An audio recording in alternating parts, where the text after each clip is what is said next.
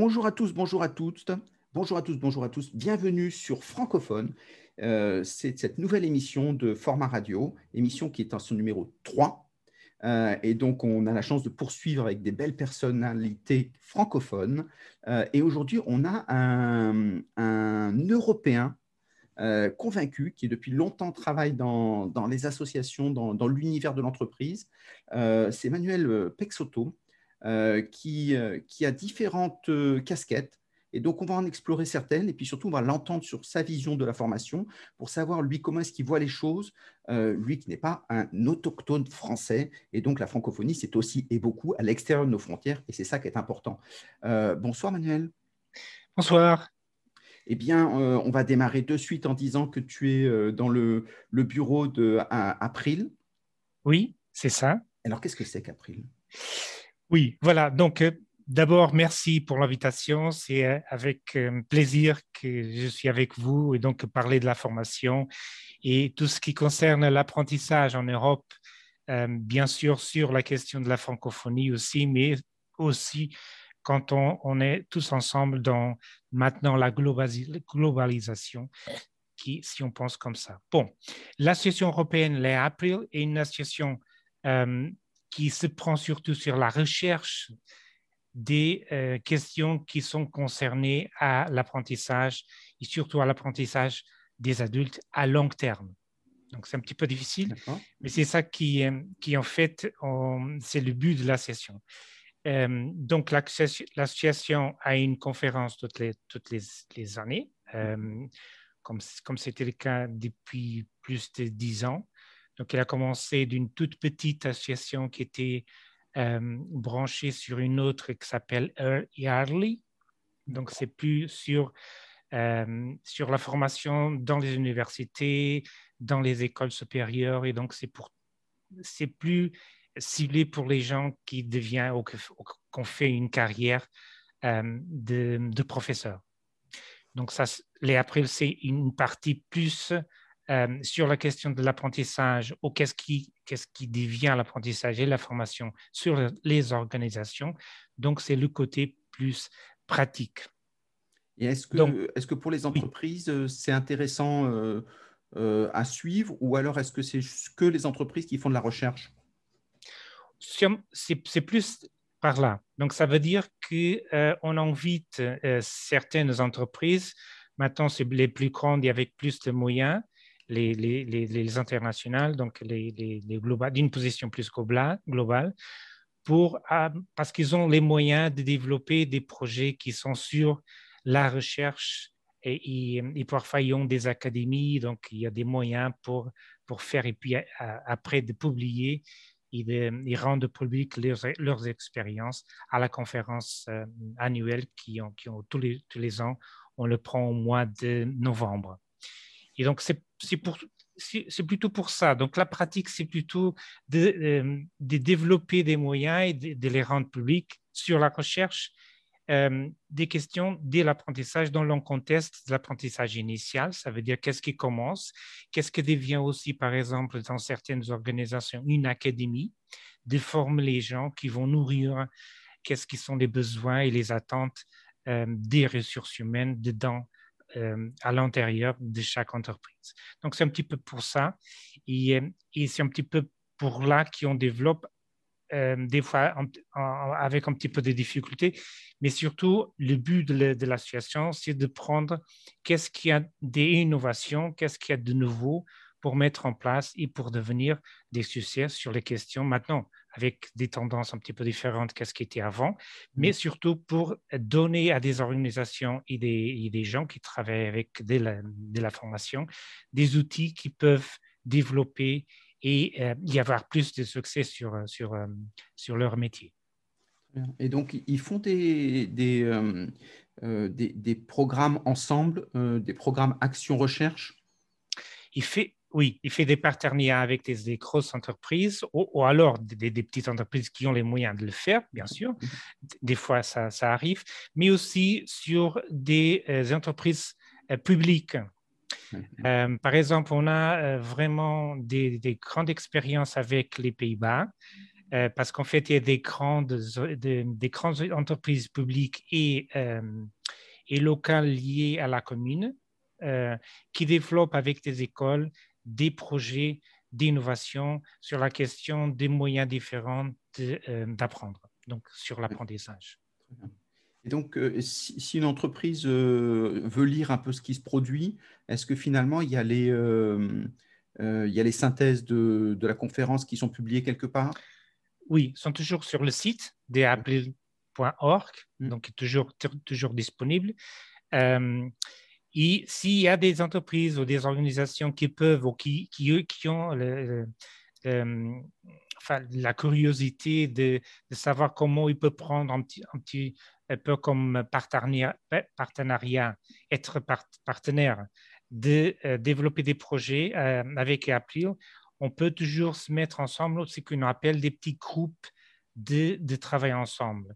Avec des petits groupes, on peut discuter toujours qu'est-ce mm. Qu'est-ce qu'ils ont ces attentes, qu'est-ce qu'ils ont peut-être euh, développé ou recherché, ou de savoir comment on peut devenir plus important sur un sujet.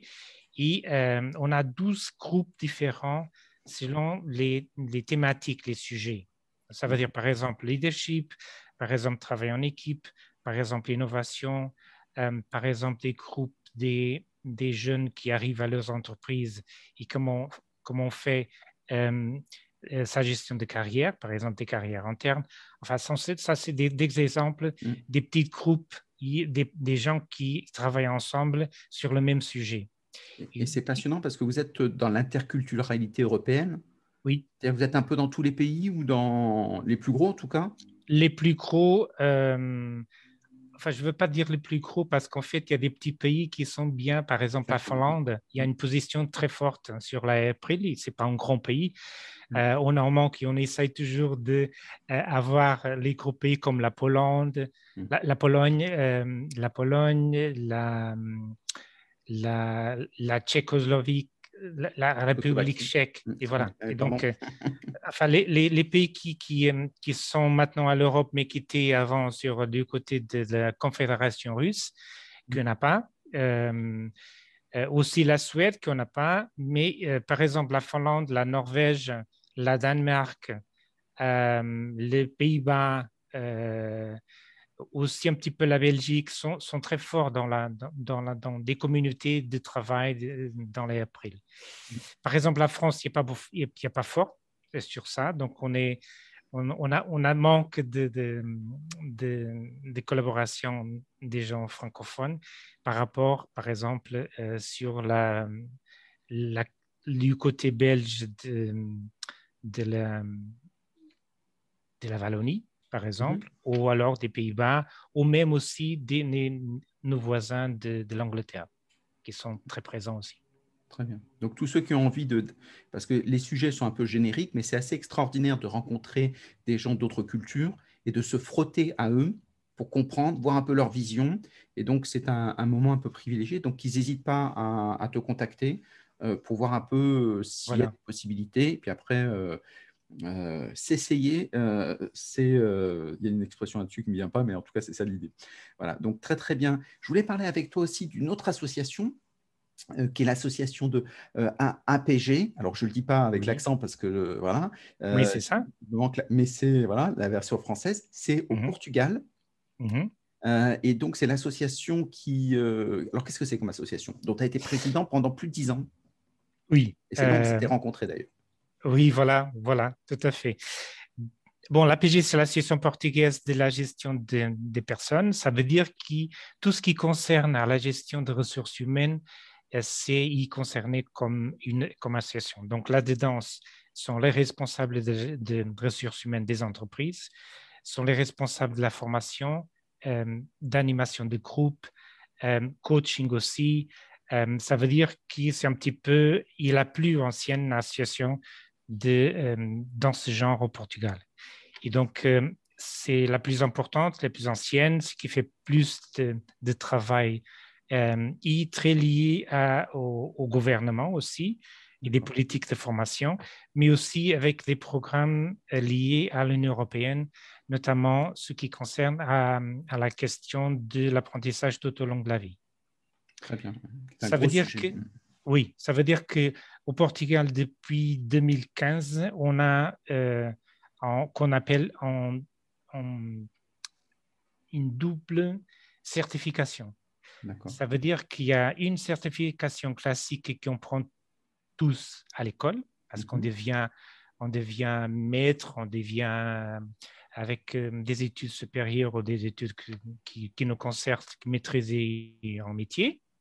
Et puis, à côté, il y a une autre certification qu'on peut euh, avoir par rapport à l'expérience. Ça veut dire, par exemple, euh, si on, fait des études euh, à l'enseignement, par exemple, et on devient professeur, à côté, on peut avoir des expériences d'une autre chose plus pratique de gestion ou d'animation des choses.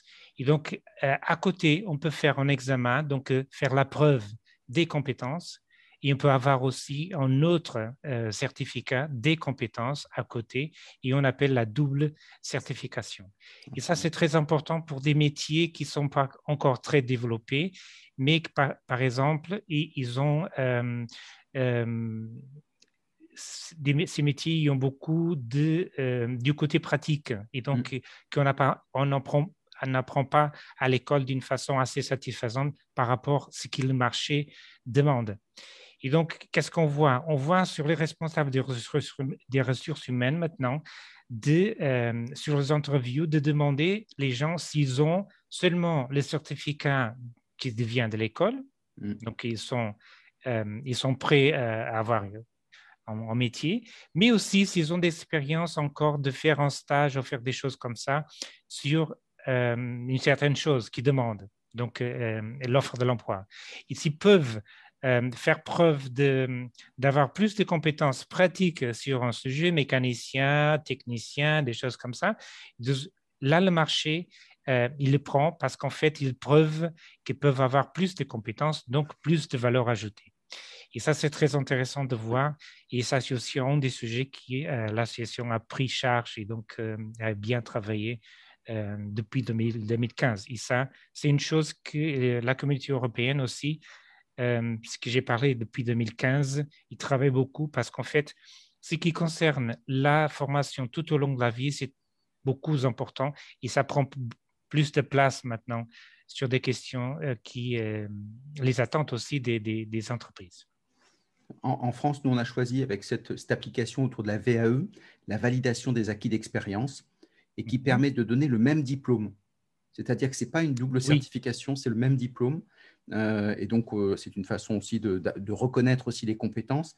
Et dans des domaines comme par exemple le numérique, euh, il y a des gens qui, ont, donc, qui font des études pour faire du numérique, sauf qu'on leur demande qu'est-ce que vous avez fait vraiment? Montrez-moi votre compte. Montrez-moi si vous avez fait un MOOC quand vous êtes dans le e-learning. si par exemple les gens n'ont pas de, n'ont personne qui les suive sur LinkedIn, on se dit vous pouvez pas parler de e-learning. Et donc on demande du vrai. Voilà, voilà de l'expérience acquise. donc, c'est très important parce qu'en fait, les organisations, ce qu'ils veulent, c'est qu'ils, euh, quand ils demandent de, quelqu'un pour, pour, développer un projet, en fait, ils ne demandent pas les, les, compétences qui viennent de l'école théorique seulement. Donc, c'est ça, c'est la preuve de, du valeur ajoutée qu'ils demandent parce qu'en fait, ils veulent des solutions, pas, pas, des, questions théoriques. Ce, qui est génial aussi dans ce que tu as dit, c'est que ce n'est pas simplement dans le numérique, c'est aussi dans tous les autres secteurs où on leur demande. Donc ça, c'est très... Euh, Absolument. En France, on est très diplômé. Plus en plus, mm, mm, oui. Donc, euh, alors justement, on, on, parlait du Portugal. Euh, comment ça se passe avec le confinement?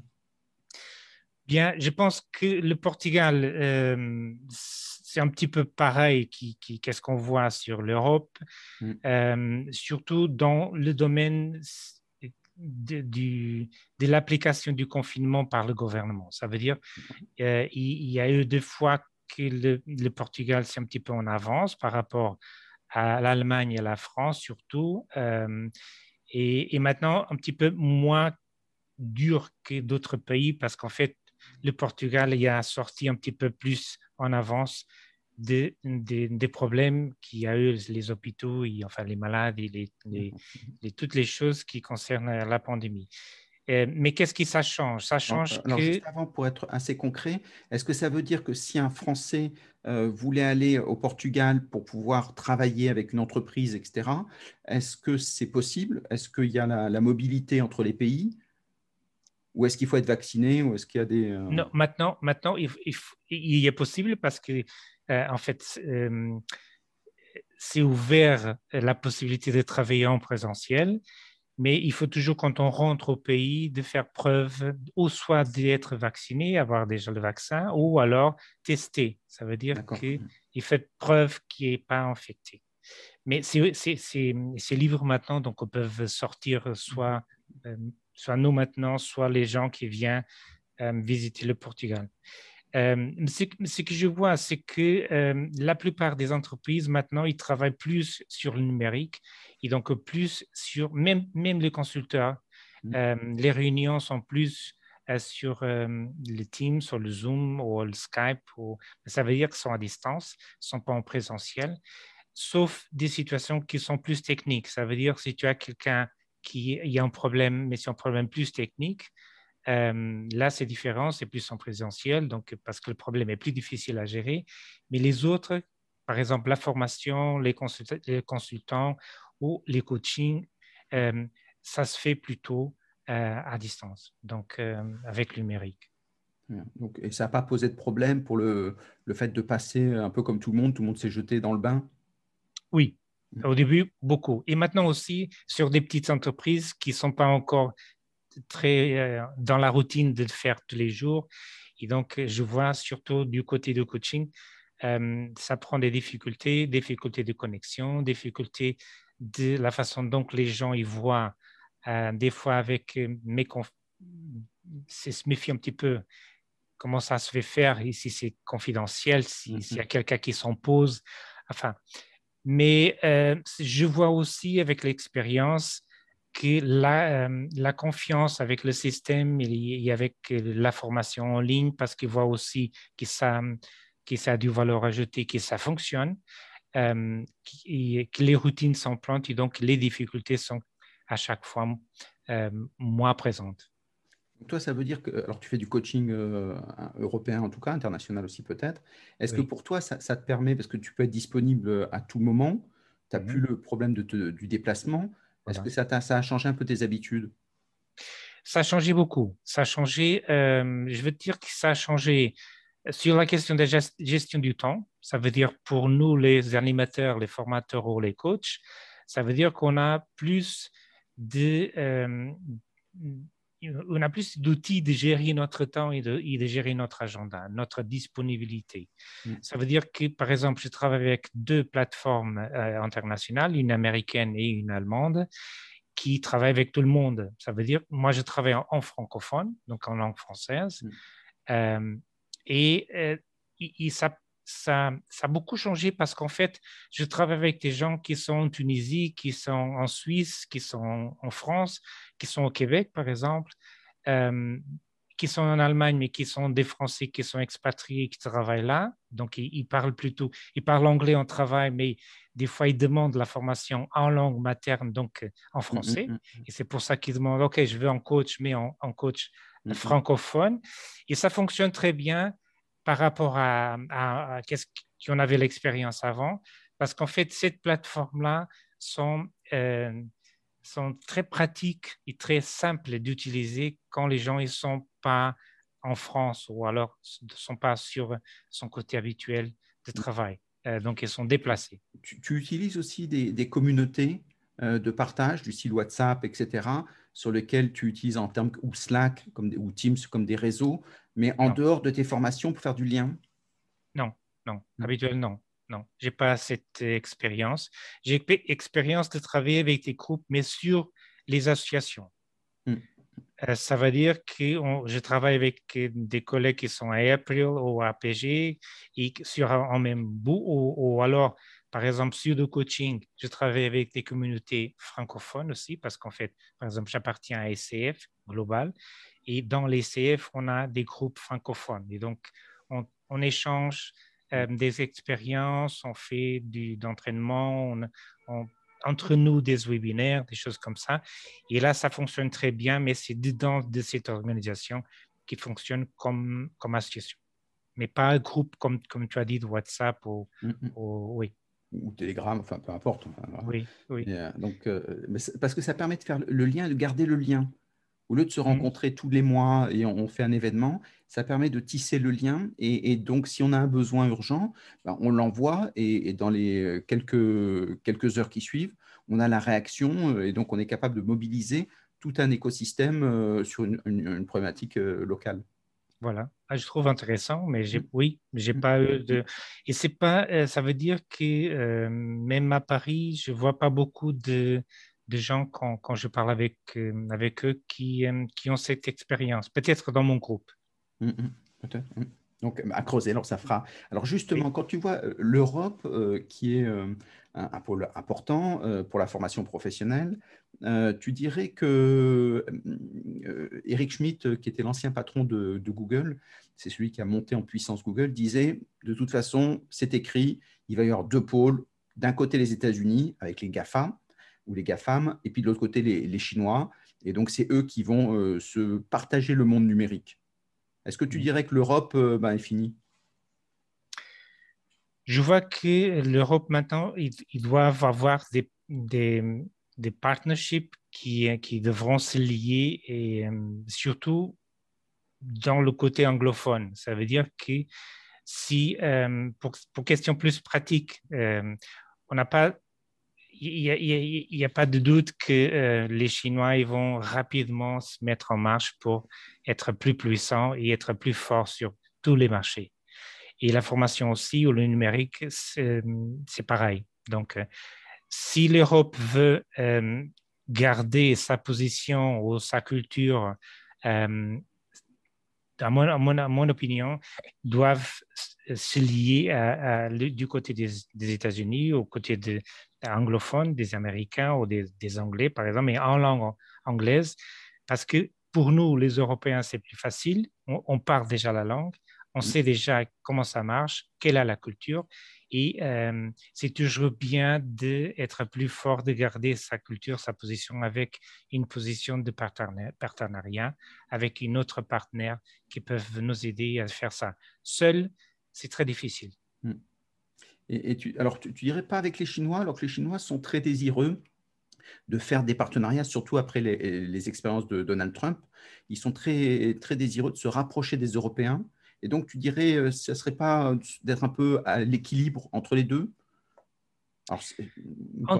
Oui, Stéphane, en, théorie, oui. Euh, mais dans la pratique, j'ai jamais vu des situations avec les Chinois ou avec cette culture un petit peu chinoise qui nous donne en futur, qui nous garantit que ça peut être euh, d'une façon gagnante-gagnante. Ça veut dire qu'il y a une position gagnante de chaque côté.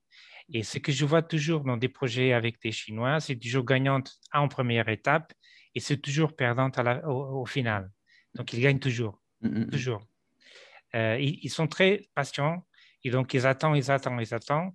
Qu'est-ce qu'ils donnent? Et puis après, ils prennent la, meilleure partie et donc on, sort toujours d'une position euh, perdante. Et c'est pour ça. Et, la francophonie, dans, cette idée-là, c'est 300 millions de personnes dans le monde quand même, avec une forte euh, croissance démographique. Euh, tu dirais que ça a une carte à jouer ou pas? Oui, en fait, ce que je vois maintenant, et surtout euh, ce que je vois, les indicateurs qui viennent de, cette plateforme digitale numérique, c'est que surtout dans, dans, dans, des continents comme par exemple l'Afrique, euh, l'Afrique, des pays anglophones, euh, francophones très grands, comme par exemple Madagascar ou euh, le Congo, Tunisie, Maroc, ils, ont, ils ont besoin de l'Europe et surtout de la France, la France, je veux dire de la francophonie, pour se développer et pour, surtout sur la question qui on parle ici, c'est de la formation, mmh. d'avoir des, des, des, des, gens qui, qui ont beaucoup d'expérience et maintenant sur les tendances de faire apprendre qu'est-ce que sont les talents locaux. Ça veut dire de travailler euh, avec ces pays, Tunisie, Maroc, euh, classique, Algérie, mm-hmm. Madagascar, tout ça, qui sont, on parle des millions de gens qui sont euh, avec des besoins incroyables de formation, qu'ils ont du talent. Et donc, c'est une, une, opportunité énorme d'avoir place là pour se développer avec ces gens-là. Donc, je pense que c'est une opportunité incroyable de développer la francophonie. Et la tendance est là. Donc, mm. les entreprises, même les entreprises euh, externes dans ces pays, ils ont besoin et donc ils recherchent beaucoup sur ces plateformes de la formation qui vient de l'Europe. Et ce qui est assez extraordinaire, c'est que l'Europe propose des formations qui sont scalables, comme on dit. C'est-à-dire quand on a fait un MOOC, euh, bah, on peut le reproduire autant de fois qu'on veut, le, produit réalisé numériquement, et donc on peut le proposer euh, gratuitement. Donc ça permet d'évangéliser, de travailler sur les fondamentaux. Et puis localement, l'idée de partenariat, bah, ils peuvent trouver des façons de se dire, bah, nous, on est un peu spécifique. Euh, voilà. voilà. Ce que je vois et mon expérience, c'est le lien qui manque. Donc, hmm. ça ne fonctionne pas si on, on, propose, par exemple, un MOOC, même gratuit qu'il soit, et ça se voit sur les entreprises, par exemple, il y a, il y a des plateformes comme euh, Coursera ou, des autres qui ont beaucoup de, de, contenus assez, assez intéressants et gratuits, mais ça ne fonctionne pas des entreprises parce qu'il n'y a pas le lien qui normalement est fait avec un animateur, mm. même en ligne, qui motive les gens pour, pour faire le parcours de l'apprentissage. Et puis après, en lien avec les leaderships des entreprises, pour savoir comment les gens ils veulent appliquer les connaissances et les compétences dans les locaux de travail et pour devenir aux côtés de l'organisation du valeur ajoutée. Donc, ils, peuvent mettre ces compétences en marche tous les jours sur le quotidien et donc l'entreprise devient plus forte et donc ils gardent ses employés comme ça.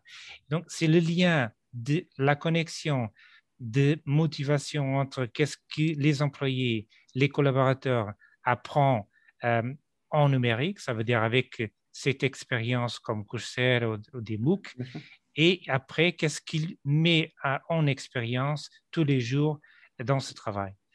Et, là, les formateurs, la présence des formateurs en ligne, c'est très important pour devenir cette motivation, évaluer de temps en temps, avoir des réunions avec des, des leaderships, des groupes, des, des, équipes pour savoir comment ça marche, quels sont ses besoins, quelles sont ses attentes, faire un petit peu d'évaluation de la situation, de proposer d'autres choses et d'autres chemins et, euh, et, un petit peu étudier euh, un genre de, de, gérer la tendance et gérer les, les, carrières de tous les gens qui sont, qui sont dedans.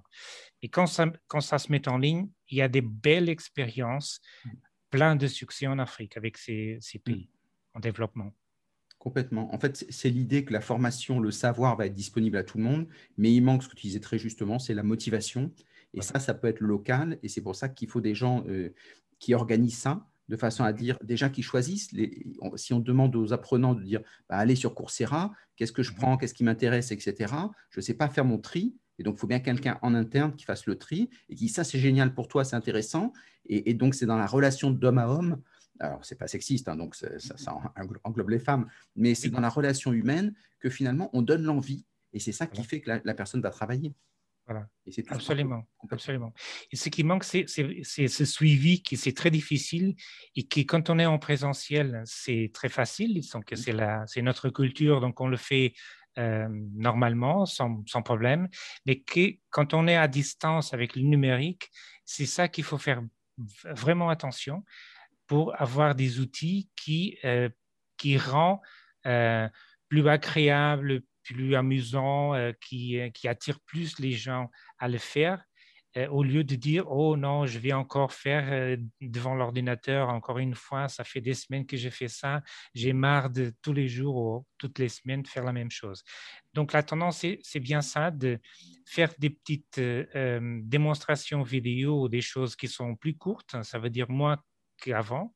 Avant, c'était une journée entière, maintenant, c'est presque impossible de le faire.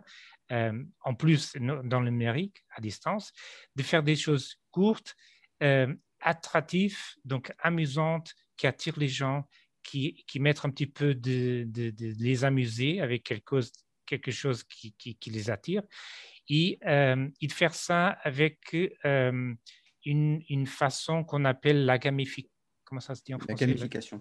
Gamification, voilà, gamification Donc, euh, ce sont des outils qui attirent les gens parce que de temps en temps, il y a quelque chose comme un prix qu'ils peuvent ajouter à, son parcours. Euh, comme si c'était en jeu, les, enfants y font, mais, mais l'idée, c'est la même chose, de mettre des outils euh, pour, de temps en temps, de prendre plus et attirer les gens plus à l'ordinateur et de faire le parcours pour, pour faire la formation et, juste, justement finir. Et tu ne trouves pas qu'en Europe, il n'y a pas de gros, euh, de gros acteurs euh, qui s'orientent, qui, qui, cherchent des nouveaux usages, qui seraient un peu le Google de la formation? Euh, Il manque un peu cette dimension-là?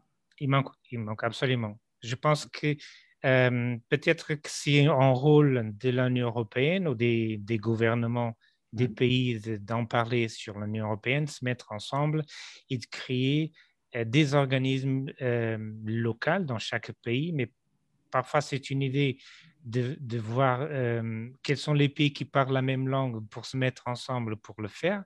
Mais tu as raison, ça manque, ça manque de faire quelque chose qui rassemble d'une façon plus profonde tout ce qu'on a besoin pour mettre en marche ce genre d'expérience, ce genre de, de projection, si on peut le dire.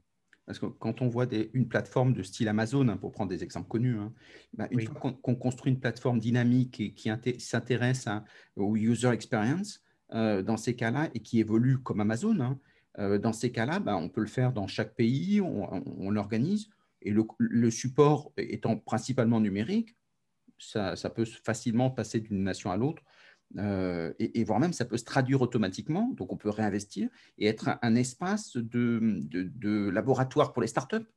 Oui, voilà, tout à fait. Et, ça existe, mais c'est dispersé.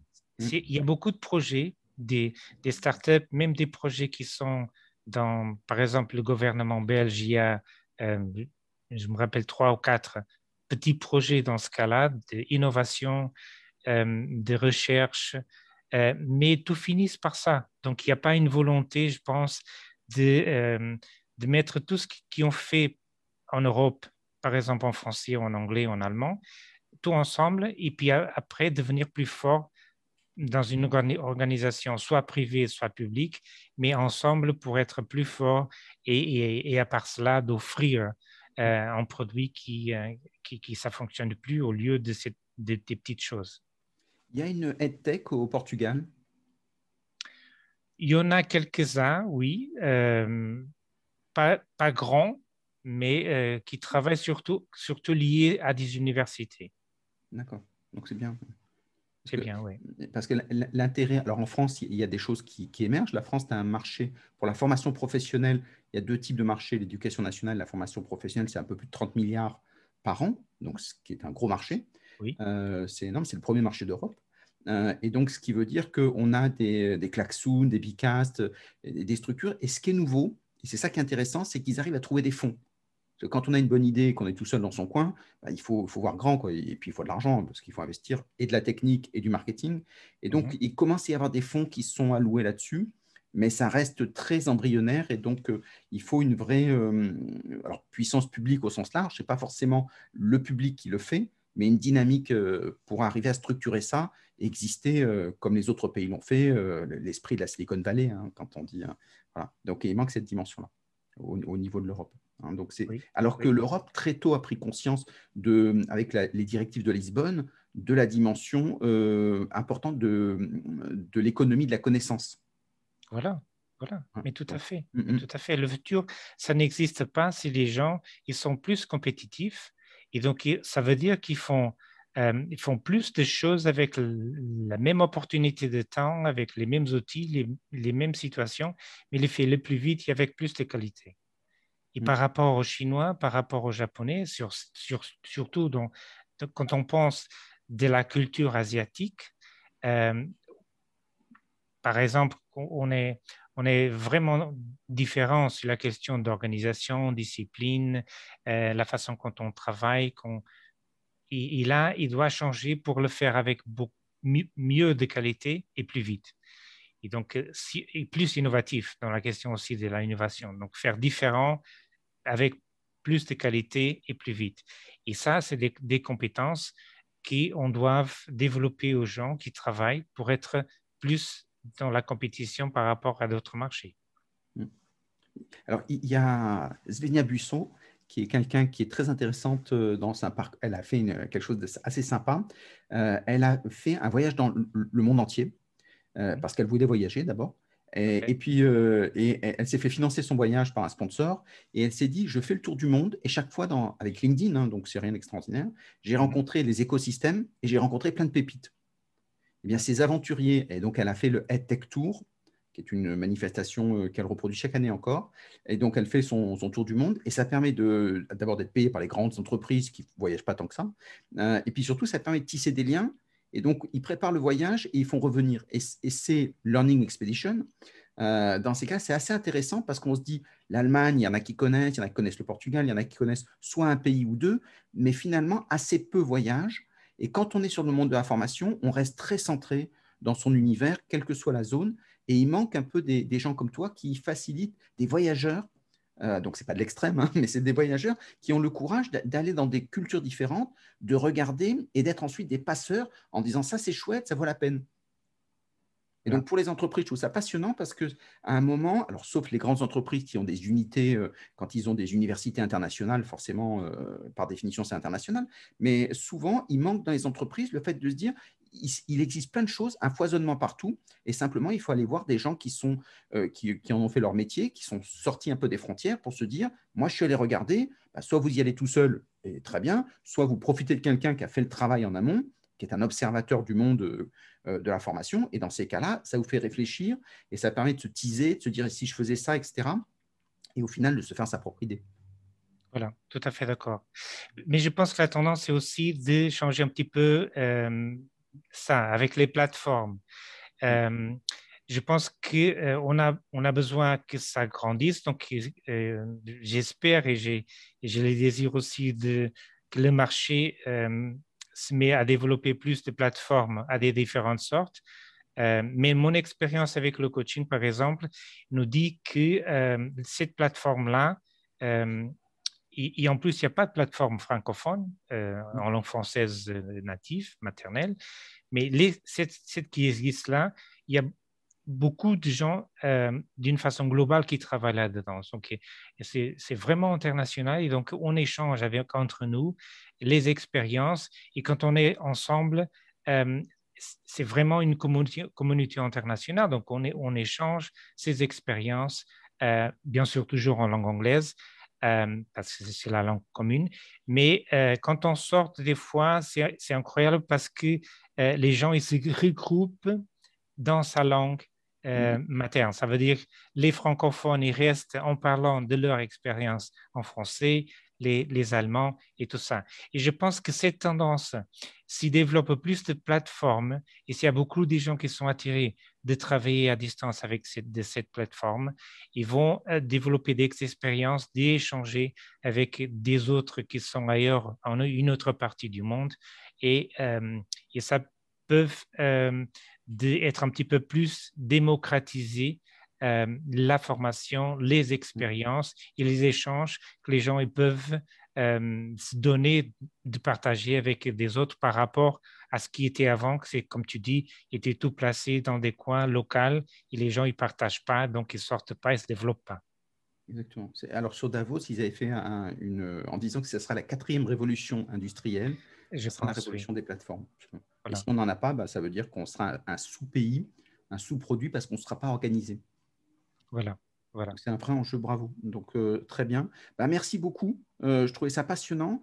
Et tous ceux qui ont trouvé ça passionnant euh, avec moi, j'espère qu'ils sont nombreux, dans ces cas, s'ils veulent te suivre, te joindre, te contacter, comment est-ce qu'ils font? Oui, enchanté. Je suis sur, LinkedIn avec Manuel Pexoto. Si quelqu'un, ils peuvent me, me, poser des questions ou d'échanger des expériences ou demander ou de me suivre. Mm. Euh, et, euh, il suffit de mettre Manuel Pexoto sur LinkedIn. Euh, ou, alors, ou, alors sur mon site, j'ai mon site avec mon nom, donc manuelpexoto.com. Et, mm. et, voilà. Et donc, juste en langue portugaise et en langue française. Exactement. Alors, merci beaucoup, Manuel. En tout cas, c'est un plaisir. Au revoir. Merci. Au revoir.